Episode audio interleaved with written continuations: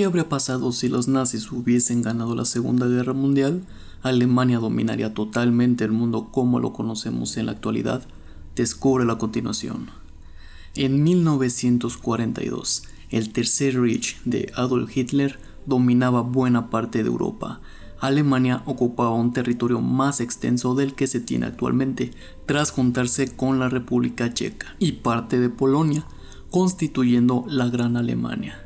Además, los nazis ocuparon territorios colindantes como Polonia, los Países Bajos, Bélgica, la Francia ocupada, Dinamarca, Ucrania o Bielorrusia, y se aseguraron aliados colindantes como Italia, Finlandia, Eslovaquia, Hungría, Rumania y Croacia.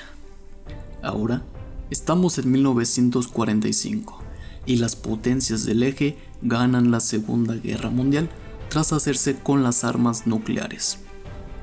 La Alemania nazi y el Japón imperial cruzan el charco y se plantan en Norteamérica. De Italia no sabemos absolutamente nada. Estados Unidos está dividido en dos partes, el este del de los nazis y se denomina como Grand Reich, mientras que el oeste está dominado por las autoridades niponas como los estados japoneses del Pacífico.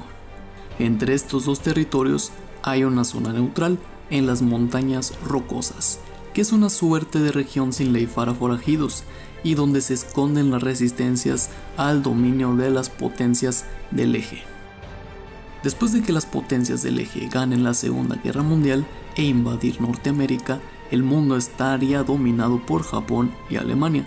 Estados Unidos seguiría controlada por dichas potencias, además de que el mundo actual estaría ciertamente ubicado a la derecha, impregnada del republicanismo y sujeta a enormes influencias que presionarían para moverse a los extremos. En cambio, la izquierda sería marginal y confinada, y evidentemente el mundo tendría que enfrentar un innombrable final para todo el pueblo judío, y este golpe también sufriría la civilización cristiana, ya que sufriría el peor golpe de la historia, y con ello los valores que se han venido construyendo a lo largo de los años. América Latina seguiría siendo tan insignificante como ahora, y evidentemente, Estados Unidos no sería una potencia o país del primer mundo.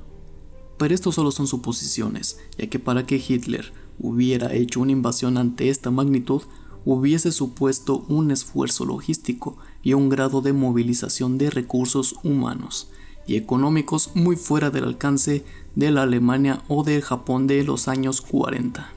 Yo soy Jerry y esto fue Legado Libre.